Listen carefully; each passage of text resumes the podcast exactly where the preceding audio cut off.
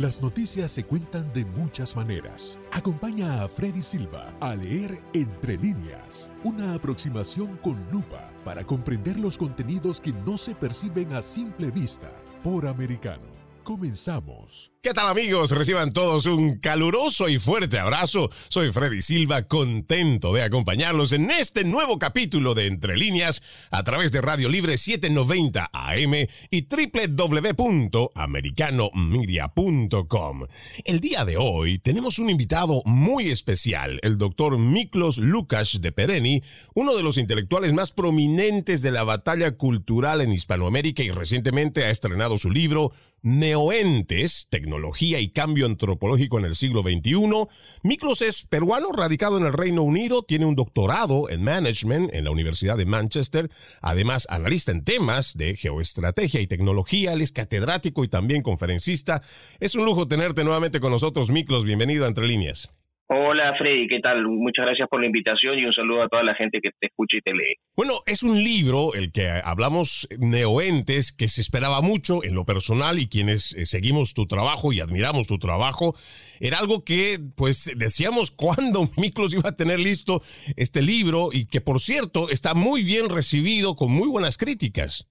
Bueno, sí, gracias a Dios. Eh, bueno, el libro se lanzó a inicios de octubre en México durante una gira que estuve realizando en ese país con eh, Nicolás Márquez, Agustín Laje y Pablo Muñoz y Turrieta. Y durante 12 fechas eh, pudimos distribuirlo allá en México. Actualmente ya está publicado en Perú, también ah, sale esta semana, de hecho, en Argentina, en todo el país, en librerías Cúspide, está en Colombia también, y también se distribuye en los Estados Unidos, Canadá y Puerto Rico. Entonces, eh, poco a poco he ido construyendo esta distribución. Tú sabes que al ser un libro disidente no cuenta con el apoyo de las editoriales tradicionales, pero a pesar de todo hemos vendido casi más de 4.000 copias. Así que estoy muy contento con la recepción. A pesar de no tener publicidad, a pesar de todas las dificultades, la gente ha respondido muy bien y estoy muy contento con eso. No, y las críticas, como, te digo, ya son muy buenas. Y ya entrando de plano a esto, eh, Miklos, cuando uno va revisando, por ejemplo, los planes de la agenda globalista, uno se encuentra con muchas aristas y es algo complejo unir estos cabos y darle forma, sentido a los planes, los mecanismos de implementación, sus objetivos finales.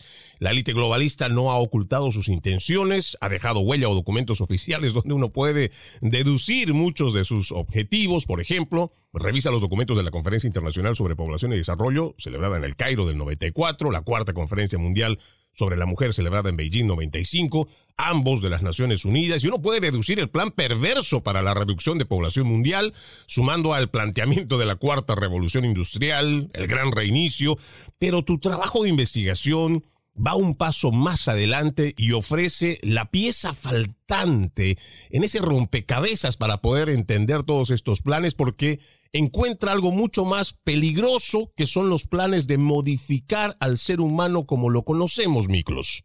Efectivamente. Bueno, has tocado varios conceptos ahí. El primero es de élite. La gente cuando escucha la palabra élite, las personas que no están informadas inmediatamente asocian la palabra élite a una teoría de conspiración. Y esto no es nada nuevo. En realidad las élites históricamente han tratado de controlar poblaciones. Esto no es un fenómeno del siglo XXI, tampoco del siglo XX, sino que es un fenómeno que tiene siglos de, raíz. Uno puede encontrarlo desde, por ejemplo, eh, el siglo XIX, con el sector financiero, principalmente los, eh, los Rothschild. Esto no es teoría de conspiración, esto es historia. Simplemente que ahora en estos tiempos cuentas con herramientas tecnológicas eh, que te permiten facilitar estos procesos de coordinación y vigilancia poblacional. Ahora, también has mencionado las cumbres del Sistema de Naciones Unidas, el Cairo y Beijing, que son documentos que cualquier persona puede consultar en la red para despejar cualquier duda de que efectivamente uno de los objetivos principales es el control de la población, porque el mensaje actual es que existen muchas personas en el planeta, y ya hemos superado, según la estadística oficial, 8 mil millones de personas en el planeta, y que la Tierra no tiene los suficientes recursos para sostener esa población. Eh, entonces se apela a un, a un argumento de trampa maltusiana. Esto quiere decir eh, hay un exceso de población y escasos recursos y va a llegar un punto donde la Tierra no va a poder soportar esta carga poblacional y vamos a entrar en periodos de guerra y violencia. Cuando tú ves esta idea de ¿Cómo podríamos entonces controlar la población? Tú tienes que eh, ir inmediatamente al tema de eh, la agenda que justifica esta intervención. Y la principal de todas, la principal agenda del progresismo internacional es el, cambio climático, el tema medioambiental. porque se parte de la premisa de que este daño medioambiental está siendo generado por eh, el ser humano y este daño medioambiental puede eh, derivar en una crisis climática, en una emergencia climática que aumentaría la temperatura de la Tierra y eso generaría sequías, generaría eh, problemas, por ejemplo, en el abastecimiento de alimentos. Aquí me parece que es importante precisar muchos datos, pero además que tú lo vienes haciendo a través de distintas exposiciones. Cuando se habla de este cambio climático, se habla incluso de un acuerdo científico. ¿Cómo funciona esto en la vida real cuando la ciencia en realidad no establece, o por lo menos en mi percepción, no es que establezca eh, acuerdos científicos, lo que hace más bien son experimentaciones, constantemente pruebas y va poniendo en duda todo, porque la ciencia lo que quiere es demostrar con hechos los planteamientos o las dudas. Bueno, eh, ahí anotas algo muy interesante que complementa lo que estoy diciendo. Eh, lo que hoy se practica no es ciencia, lo que hoy se practica es política. La ciencia ha sido politizada. Es una ciencia que de antemano tiene las conclusiones.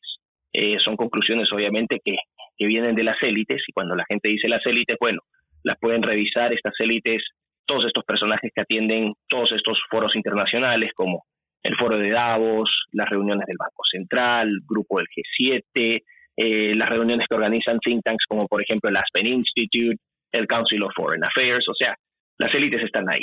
Ahora, cuando tú dices que esta, estas, estos filántropos, porque muchos de estas personas que conforman estas élites son los filántropos de las Big Tech, de Big Finance, de Big Pharma, eh, ellos eh, también esto se puede comprobar, el mecanismo de compra, que no es un mecanismo de compra directo, vamos a decir, de la ciencia para politizarla, es a través de las donaciones. Entonces, por ejemplo, multimillonarios que donan eh, enormes cantidades de dinero a las principales universidades del mundo, ¿no? Eh, con, el, con la tapada de que están aportando al avance científico, que van a eh, permitir este, otorgar becas a estudiantes.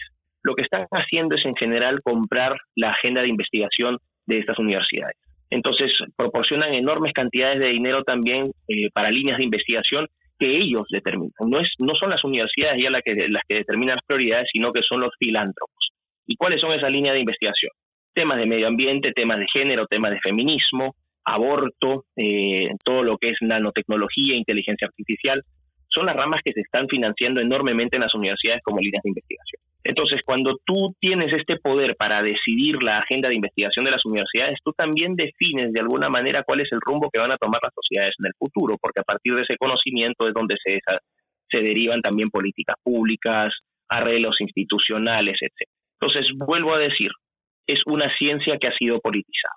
Y el problema de la ciencia politizada es que deja de ser ciencia para convertirse en activismo político. El problema con, con la agenda ambiental, y retorno al tema de la agenda ambiental, es que te plantea entonces un riesgo existencial. Y por eso es tan importante entender eso. Te dicen que si no hacemos nada para controlar la plaga que está causando el daño ambiental, en este caso la plaga humana, el planeta se va a descarrilar y vamos a entrar en una crisis que podría ser terminal, incluso una crisis existencial. Y aquí está el punto te plantea un riesgo existencial. Si no hacemos nada, el planeta se destruye. Entonces, como es un riesgo existencial, cualquier intervención que impida la materialización de ese riesgo está moralmente justificada. Esto es muy importante entender. Cualquier cosa que impida la materialización de ese riesgo está moralmente justificada. ¿Y cómo controlas a la plaga que está causando el daño ambiental? A través de la reproducción. A las plagas hay que controlarlas o exterminarlas. Esto es un principio de lógica, ni siquiera es un tema que requiera un análisis, es, una lógica. Cuando tú tienes una plaga, tienes que acabar con esa plaga. O la exterminas o la controlas. Y en este caso, si la plaga es la plaga humana, la atacas a través del, campo reproductivo. Entonces ahí ya asocias una primera línea de intervenciones durante el siglo XX que se orientaba al control demográfico a través de, por ejemplo, eufemismos como salud reproductiva, planificación familiar, eh, derechos de las mujeres, etcétera, etcétera. Pero hoy, en el siglo, bueno, pero en este siglo, el siglo XXI, eh, agregas una variable que es clave para entender las agendas que están eh, ocurriendo en estos momentos, que es la variable científico-tecnológica. Hoy tienes desarrollos tecnológicos que ya no solamente podrían, eh, vamos a decir, controlar métodos reproductivos, sino que también podrían alterar la misma naturaleza del ser humano. Fíjate, por ejemplo, en tecnologías como la inteligencia artificial, como la edición genética eh, o CRISPR. Cada vez estas tecnologías están orientándose a fines reproductivos. Esto es muy importante. Y al orientarse a fines reproductivos, lo que estás haciendo finalmente o lo que se está, eh, lo que se está proyectando, y esto es lo que planteo en mi libro, es que poco a poco se vaya tercerizando, es decir, se vaya pasando la función reproductiva ya no al ser humano, sino a las tecnologías. En términos muy sencillos, en términos muy sencillos para que todo lo, lo entienda. Finalmente ya no, no, no sería necesaria la cópula entre hombre y mujer, sino que desde el momento de la selección genética, ¿no? Para determinar qué perfiles genéticos son adecuados y no, todos esos procesos de concepción, de gestación, de de parto y mantención o manutención del, del recién nacido después del parto podrían ser realizados por tecnología. Y eso es lo que vamos a detallar más una vez que volvamos de esta primera pausa. Amigos de Entre Líneas, ya regresamos con más. En breve regresamos con Entre Líneas, con Freddy Silva, por Americano.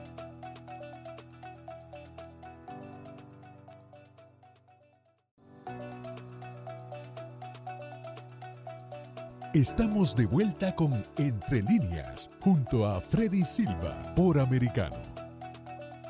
Gracias por continuar con Entre líneas a través de Radio Libre 790 AM y también por www.americanomedia.com. Lo invitamos a que descargue nuestra aplicación Americano, que está disponible para los dispositivos de Apple y también de Android. El día de hoy tenemos un invitado muy especial, el doctor Miklos Lukas de Pereni un peruano radicado en el Reino Unido, hoy hablando sobre su nuevo libro, Neoentes, Tecnología y Cambio Antropológico en el siglo XXI. Antes de irnos a la pausa, Miklos, hablábamos sobre los científicos que ya dejaron de hacer ciencia, lo que se está haciendo hoy es política y esto a través de la filantropía que ha corrompido y comprado también distintas agendas de investigación hablan de temas bastante transversales, pero que tanto los de izquierda, los de derecha, republicanos, demócratas podrían sumarse al clima, por ejemplo, que es con este nuevo dogma del ecologismo que se van sumando, pero también hay algo que nos parece, y lo planteabas tú, que es muy peligroso, porque la ciencia y la tecnología, a medida que ha ido avanzando, está yendo más allá de lo que podría ser de estar al servicio de la humanidad y ahora podría representar una amenaza para la humanidad misma, el Homo sapiens como lo conocemos, Miklos. Bueno, sí, retomando lo que, lo que estábamos conversando en el primer bloque. Ojo, tengo que señalar que lo que yo estoy planteando ahora es algo que vengo planteando de por lo menos 2018. Eh, ahora se han sumado voces que han descubierto la pólvora, pero esta, esta, estas discusiones que hoy surgen, por lo menos en el mundo hispanoamericano, han sido contribuciones mías y quiero resaltarlo. Y está mal que lo haga yo, pero es que lo que pasa es que el canibalismo por eh, apropiarse de ideas ajenas es terrible. Entonces, quiero dejar claro que esos son aportes originales míos. Yo también quisiera decirlo, Miklos, este es un trabajo el cual yo he venido siguiendo y que en lo personal, cuando empecé a hacer el trabajo de investigar sobre la Agenda 2030, siempre creía que había algo que, que faltaba, porque más allá de entender que existe una agenda eh, perversa contra la humanidad que la quiere reducir, pero había algo que buscar más allá de todo esto.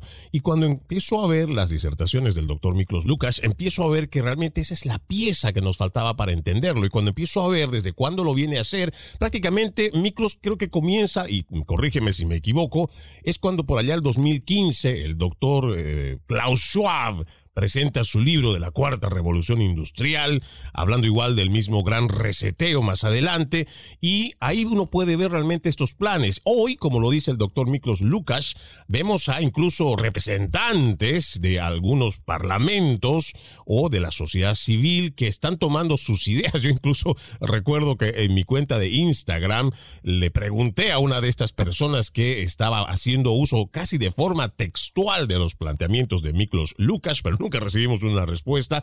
Pero valga esta aclaración, porque este no es un trabajo que se acaba de empezar el día de hoy. Incluso cuando se hablaba de transhumanismo, mucha gente podría estar pensando que hablábamos de ciencia ficción, pero nada más alejado de la realidad, porque como en algún momento lo hemos planteado, hay demasiada conspiración, micros, pero ya de teoría no queda nada, porque ya todo se está llevando en la práctica. Así es, eh, Freddy. Bueno, simplemente marcar eso, ¿no? Resaltarlo.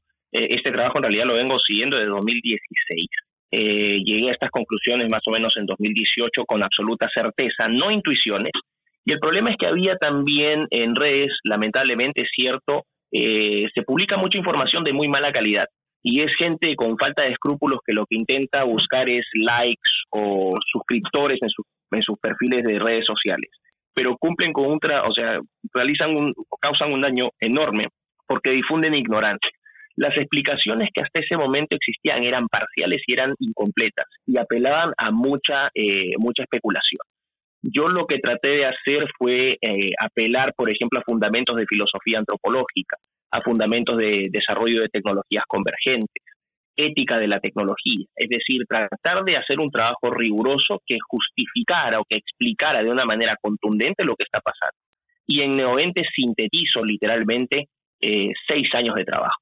Ahora, dicho esto, efectivamente lo que tú estás viendo entonces es esta amenaza de tercerización de la reproducción humana a la tecnología. Y eh, tuve la suerte durante el desarrollo de mi, de mi, libro de encontrar una publicación del año 2016 eh, eh, de un biocientífico de la Universidad de Harvard, un profesor de la Universidad de Harvard que se llama Henry Greeley. El libro se llama The End of Sex, el fin del sexo. Y en este libro, Greeley señala que en una de sus conclusiones preliminares que más o menos en 20 a 40 años no sería descabellado pensar que la tecnología ya habría tercerizado la mayor parte de las eh, tareas reproductivas del ser humano. Es decir, eh, por ejemplo, concebir eh, seres humanos en probetas a través de la fusión de espermatozoides y de óvulos, literalmente no fuera en un ambiente experimental artificial, de gestarlos posiblemente en úteros artificiales, aunque esa tecnología que ya existe, ya se ha probado en animales, es una tecnología que aún está en pañales, es decir, todavía no es técnicamente viable hacerlo en seres humanos. Pero ese no es el punto, el punto es que ya existe. El hecho de que tú, por ejemplo, puedas perfilar, eh, realizar perfiles genéticos de los, de, los, de los embriones que se van formando, determinar qué genes son buenos y qué genes son malos. Entonces ya entras al campo de la eugenesia, es decir, de seleccionar eh, a seres de acuerdo a sus perfiles genéticos, eh, estableciendo categorías superiores e inferiores de seres humanos. Eso ya existe. A mí me viene la pregunta, Miklos, cuando tú mencionas esto, ¿quiénes son esos ilustrados, esos iluminados que tienen esa atribución de decir este es bueno o esta raza no o este o de esta nacionalidad o de este continente? Porque prácticamente quienes toman esas decisiones hay que preguntarse quiénes son y quiénes les ha dado esa potestad.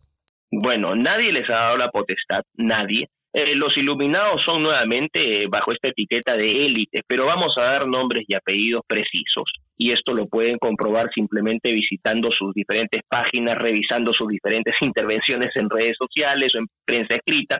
Ahí tienes, por ejemplo, a los Bill Gates, a los George Soros, tienes a los Jeff Bezos, a Larry Page y Sergey Brin, Mark Zuckerberg, toda la gente del sector financiero, este, los Tudor, Schwartzman, en fin, hay un sinnúmero de personajes, son estos filántropos, como te dije, que se reúnen en, estas, en estos espacios, en estos foros internacionales, para, sin ningún poder legítimo, decidir cuál es el destino del mundo. La obsesión de estas personas, y no solamente de ellos, sino también de sus padres, no basta recordar que el, el papá de Bill, de Bill Gates fue miembro de la junta directiva de Planned Parenthood, o sea, no es una cosa que viene de la nada. Eh, esta gente decide quiénes vienen y quiénes no. Hay una obsesión, el paradigma es el siguiente. Tiene que haber menos gente, porque somos muchos. Pero hay un segundo paradigma, que es el que yo agrego en el libro, que es el paradigma post-darwiniano. No solamente vamos a ser menos, sino que vamos a ser mejores. ¿Cómo nos vamos a mejorar? Tecnológicamente. Entonces aquí tienes eh, este enfoque post-darwiniano. ¿Y por qué es post-darwiniano? Porque la teoría darwiniana, supuestamente, que no es una teoría que esté tallada en piedra, ojo, esta teoría sostiene que los seres han evolucionado a partir de un ancestro común. Entonces, todo lo que tú ves ahora, todas las formas de vida, eh, surgieron de un ancestro común y se fueron diferenciando de acuerdo a sus características este, físicas según el ambiente que les tocaba, el mecanismo de competencia y variedad, etcétera. Finalmente sobrevivían los más aptos. El problema de este proceso darwiniano es que era lento, o que es lento, es cruel, eh, porque los fuertes terminan desapareciendo a los débiles, y es un proceso que no tiene un propósito, es teleológicamente no, no tiene una teleología, es decir, no tiene una dirección o un norte. Eh, la gente que aboga por, esta por este mejoramiento tecnológico quiere escaparse de la teoría darwiniana y va a decir, ahora con las tecnologías que tenemos, el proceso ya no, ya no lo vamos, ya no vamos a esperar tantos millones de años, vamos a acelerar, acelerar. En segundo lugar, no solamente vamos a acelerarlo, sino que lo vamos a hacer eh, mucho más amable para todos. No solamente, no ya no va a ser sufrimiento, sino todo va a ser en un entorno de placer, en un entorno de, de, falta de dolor, en un entorno controlado. Y finalmente, sí va a tener una dirección, sí va a tener una teleología, porque nosotros vamos a determinar qué clase de seres queremos ser. El problema es quién determina, eso es lo que, lo que plantea tu pregunta, es muy interesante. ¿Quién lo determina? Siempre va a haber alguien que determine, un grupo de personas que determinen hacia dónde tenemos que ir. Y el problema radica ahí. ¿Quiénes son estas personas para decidir por los demás cuáles son los criterios de perfección o de, eh, deseo, ¿no? cuáles son los estándares o los cánones deseables? Cuando se dice que todos estamos participando en el cambio tecnológico y que es un proceso democrático, es mentira siempre van a ser pequeñas élites controladas. El grave riesgo que se corre con esto es que entras a una sociedad donde el ser humano empieza a ser considerado ya no un ser con una dignidad y un valor inherente, sino que vas a empezar a tratarlo como un producto, como una cosa. Los más aptos, es decir, los productos más deseables, van a, a poder este, van a tener capacidad para reproducirse y perpetuar esa, esa genética y los menos aptos o menos deseables van a desaparecer. Eso es muy peligroso y hay algo que yo quiero destacar, por ejemplo, en este planteamiento que hace Miklos Lucas antes de irme a la pausa y quien ah, es el primero que yo le escuché cuando él plantea que, por ejemplo, las políticas de aborto, traducidos, creo que la forma de mejor entenderlo, es sacar al ser humano de sujeto de derecho a objeto con derechos relativos. Solo para que lo considere, amigo oyente, ya vuelvo después de la pausa. En breve regresamos con Entre líneas con Freddy Silva por Americano.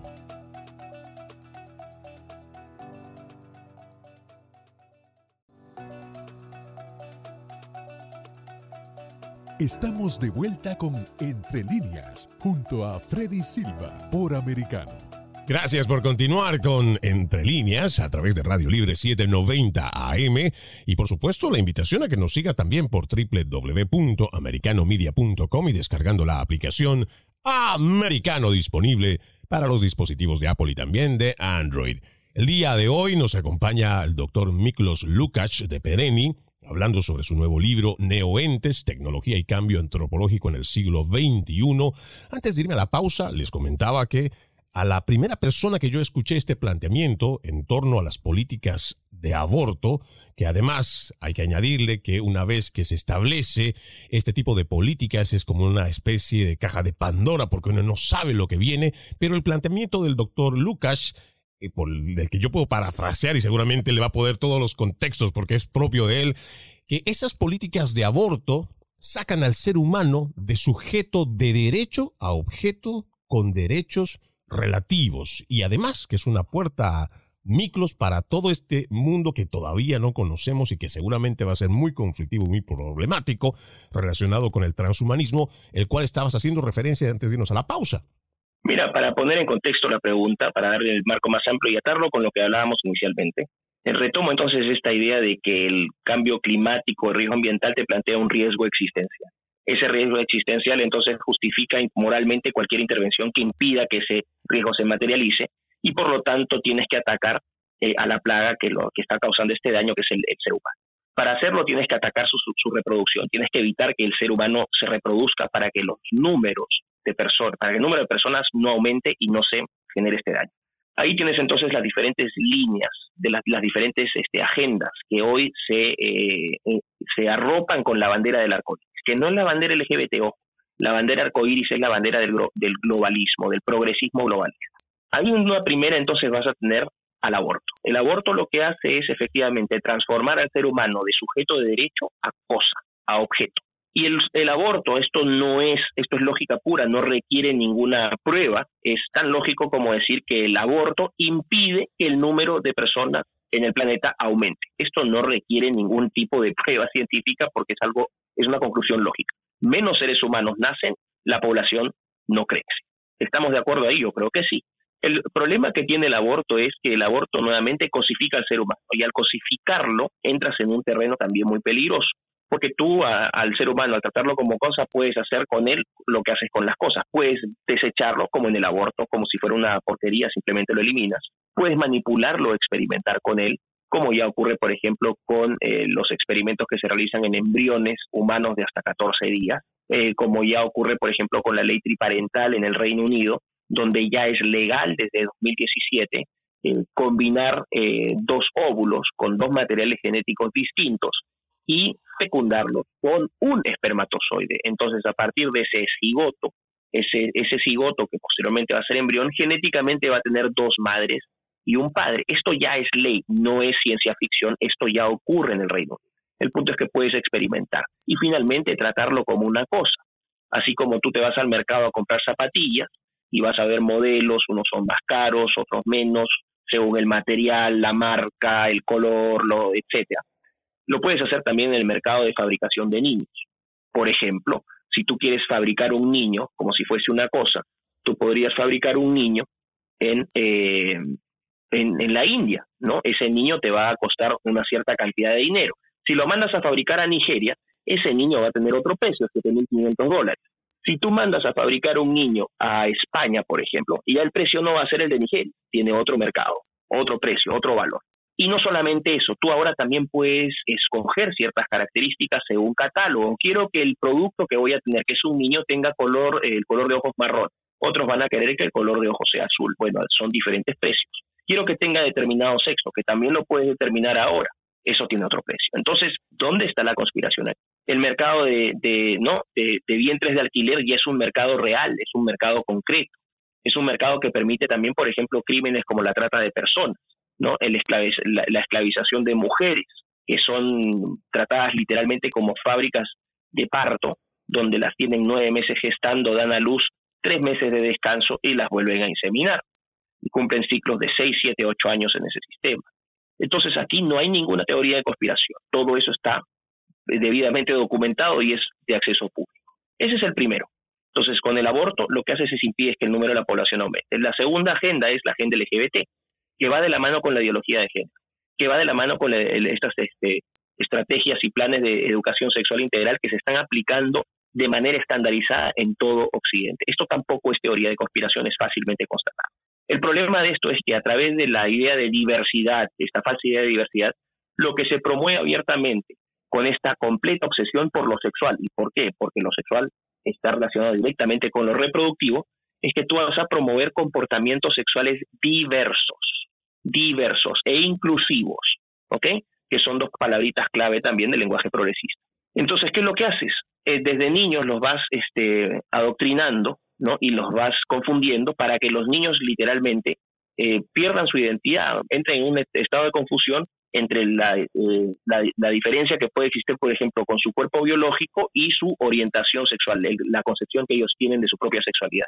Y aquí lo que se promueve es abiertamente comportamientos sexuales no heterosexuales. Esto es muy importante.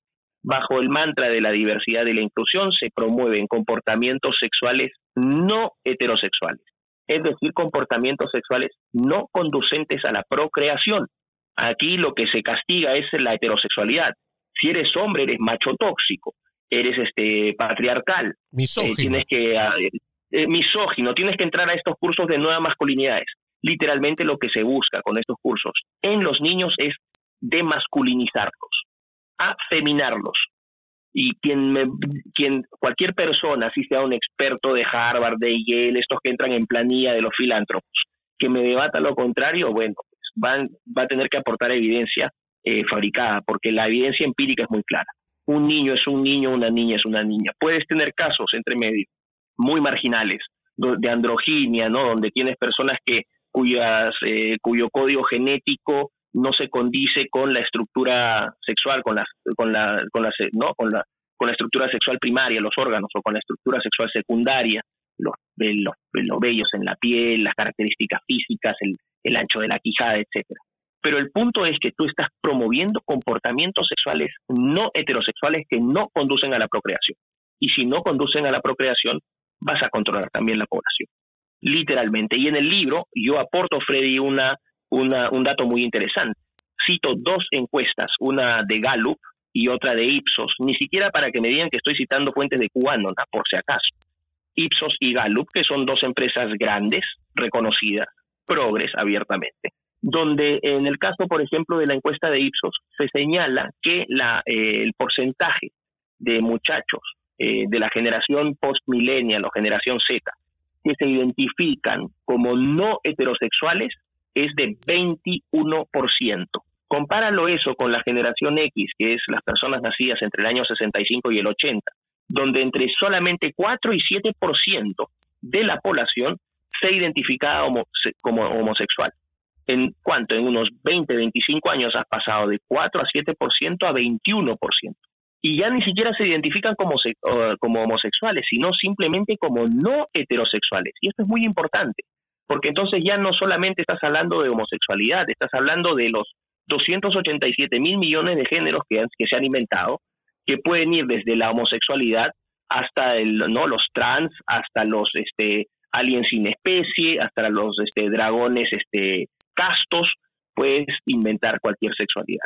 Ese es el problema de la agenda LGBT, que la agenda LGBT lo que hace es atacar la sexualidad de los niños eh, alterando su identidad y al alterar su identidad y su sexualidad después no expresan su sexualidad natural en la adultez.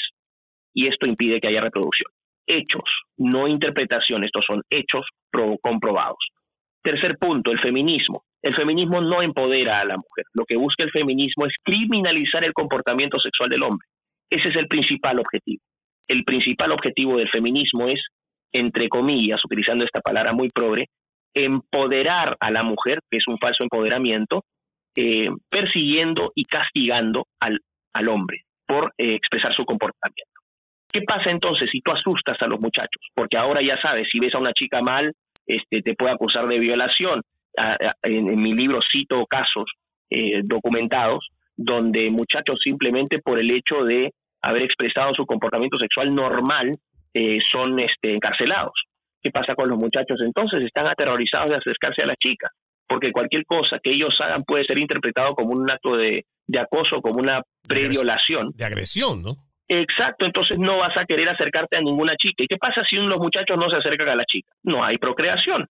es así de lo, fácil. Lo, lógico, ¿no? Y eso es el miedo que hoy la mayoría de estos jóvenes tiene. Y es realmente preocupante cómo se están comiendo el cuento, cómo este aparato mediático a través de, eh, claro, los mismos medios de comunicación que tienen a sus dueños, que son las mismas élites globalistas las que llevan este mensaje, hoy siglo XXI, año 2022, se habla del casi 21% de todos estos jóvenes que yo podría decir sin equivocarme, muchos de ellos tal vez confundidos. Vamos a la última pausa, amigos de Entre Líneas. Ya regresamos con más. En breve regresamos con Entre Líneas, con Freddy Silva, por Americano.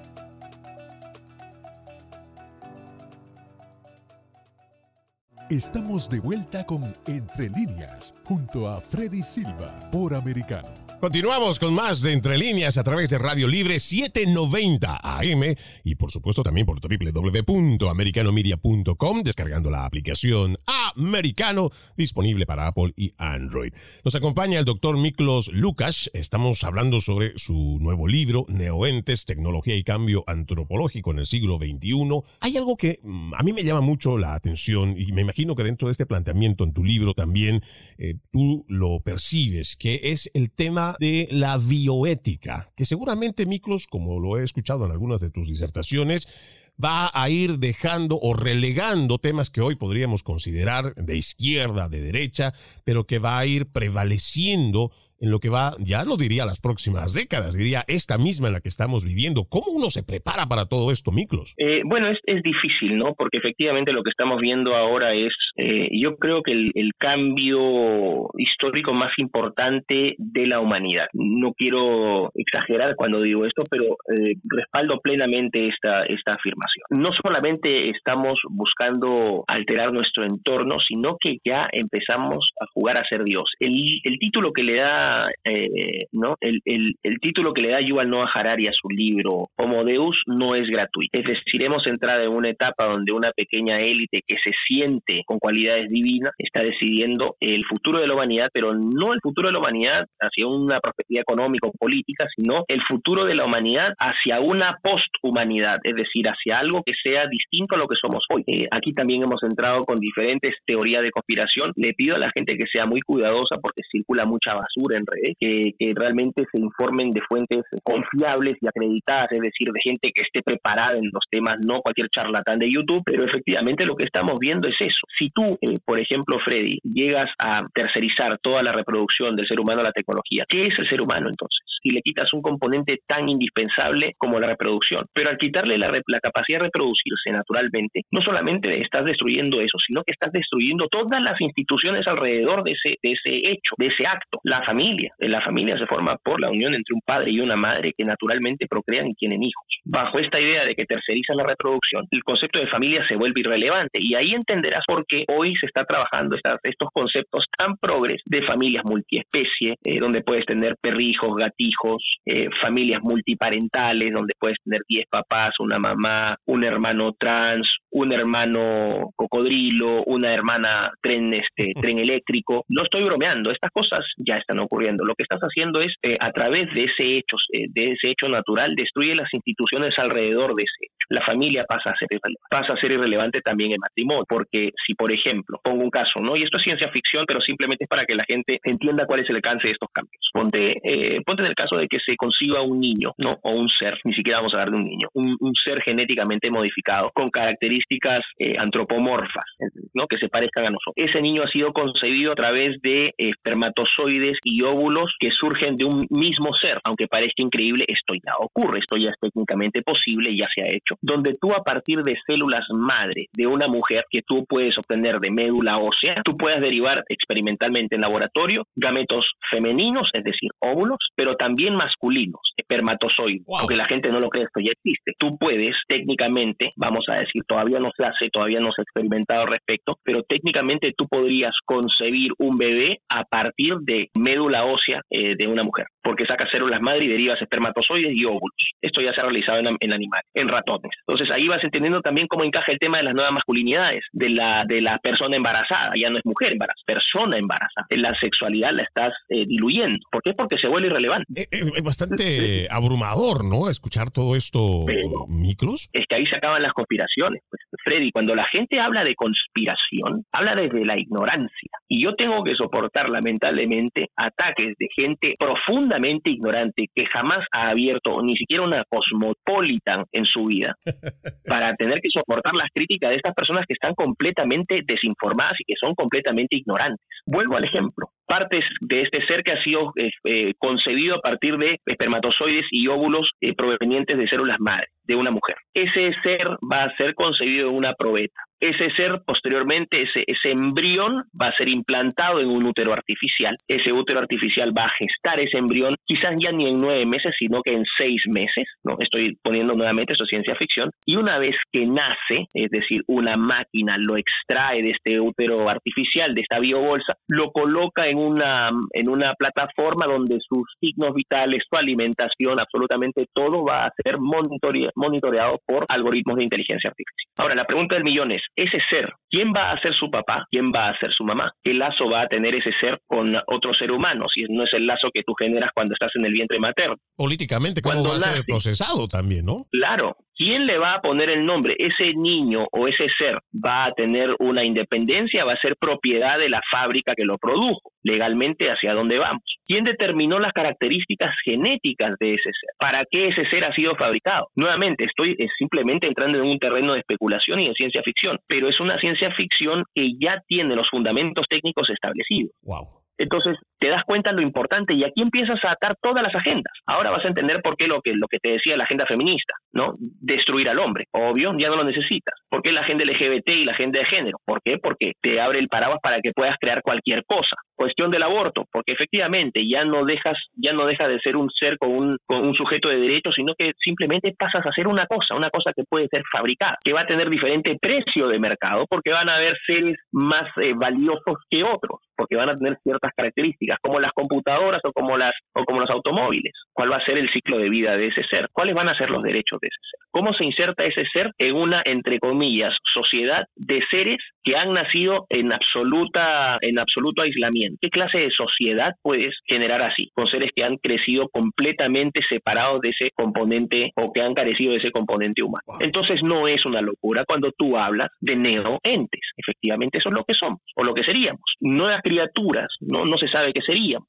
podríamos ser incluso criaturas digitales. Ya se ha propuesto incluso en el Reino Unido esta idea de tener bebés en el metaverso. ¿Por qué? Porque la crisis poblacional nos obliga a ser más empáticos con la madre tierra, por lo tanto lo mejor que podemos hacer es tener un bebé Tamagotchi en el metaverso. Eso también es un neoente, porque un neoente no solamente es un ser físico, puede ser también un ser virtual. No, y yo además de los datos que tú nos invitas a que hagamos este ejercicio crítico de investigar y buscar, yo lo invito a usted, amigo oyente, a buscar este libro, Neoentes, Tecnología y Cambio Antropológico en el siglo XXI, que le va a dar a usted, si ya es parte de esta batalla cultural, le va a dar mucha más información académica, pero además base y evidencia que va a llenar seguramente como en algún momento a mí me pasó que buscaba eh, esa pieza faltante en el rompecabezas. Miklos, no quiero irme sin antes invitarle a la gente a alguna página donde pueda encontrar este libro y además todo tu trabajo que vienes realizando. Bueno, Freddy, muchas gracias. Eh, en estos momentos estoy esperando que ya salga la publicación del libro en, en, Argentina y en Colombia, que están saliendo esta semana, para lo cual eh, para ese momento voy a lanzar la página web www.neoentes.com, donde va a estar la información para toda la gente que quiera comprar el libro en diferentes países. Ya en este momento lo pueden hacer en Estados Unidos, Canadá y Puerto Rico, eh, yendo a la página web de Metanoia Press.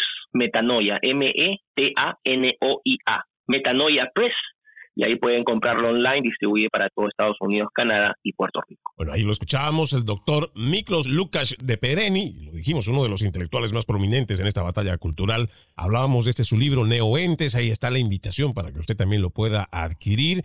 El doctor Miklos Lucas tiene un management, un título, un doctorado en management de la Universidad de Manchester, es analista, catedrático, también conferencista y para nosotros realmente ha sido un lujo contar con esta entrevista. Realmente estamos muy, muy honrados, querido Miklos. Bueno, Freddy, muchísimas gracias por la invitación y espero que la gente tome conciencia de lo que está pasando, que simplemente no hablen por hablar, que se informen bien, que lo que se viene no es muy agradable y tenemos que estar preparados. Pero para dar la batalla lo primero que vale es la información, así que dejen de repetir cosas que no que, que han escuchado por ahí que no saben, infórmense bien y en base a los argumentos que ustedes evalúen en mi libro, de ahí determinen si es que uno es conspiranoico o no. con esa invitación, Miklos, además desearte una feliz Navidad para ti, para tu familia, todo lo mejor en lo que va de este 2023. Muchísimas gracias. Igualmente, un fuerte abrazo. Gracias. Fuerte abrazo y de esa forma vamos poniendo punto final a este capítulo de Entre Líneas. Soy Freddy Silva. Los invito a continuar con la programación de Radio Libre 790M y Americano Media. Permiso. Entre Líneas, un programa en el que leemos un poco más de lo que está expresamente escrito o dicho. Conéctate con nosotros de lunes a viernes desde las 2 p.m. Este, 1 Centro, 11 Pacífico, por Americano.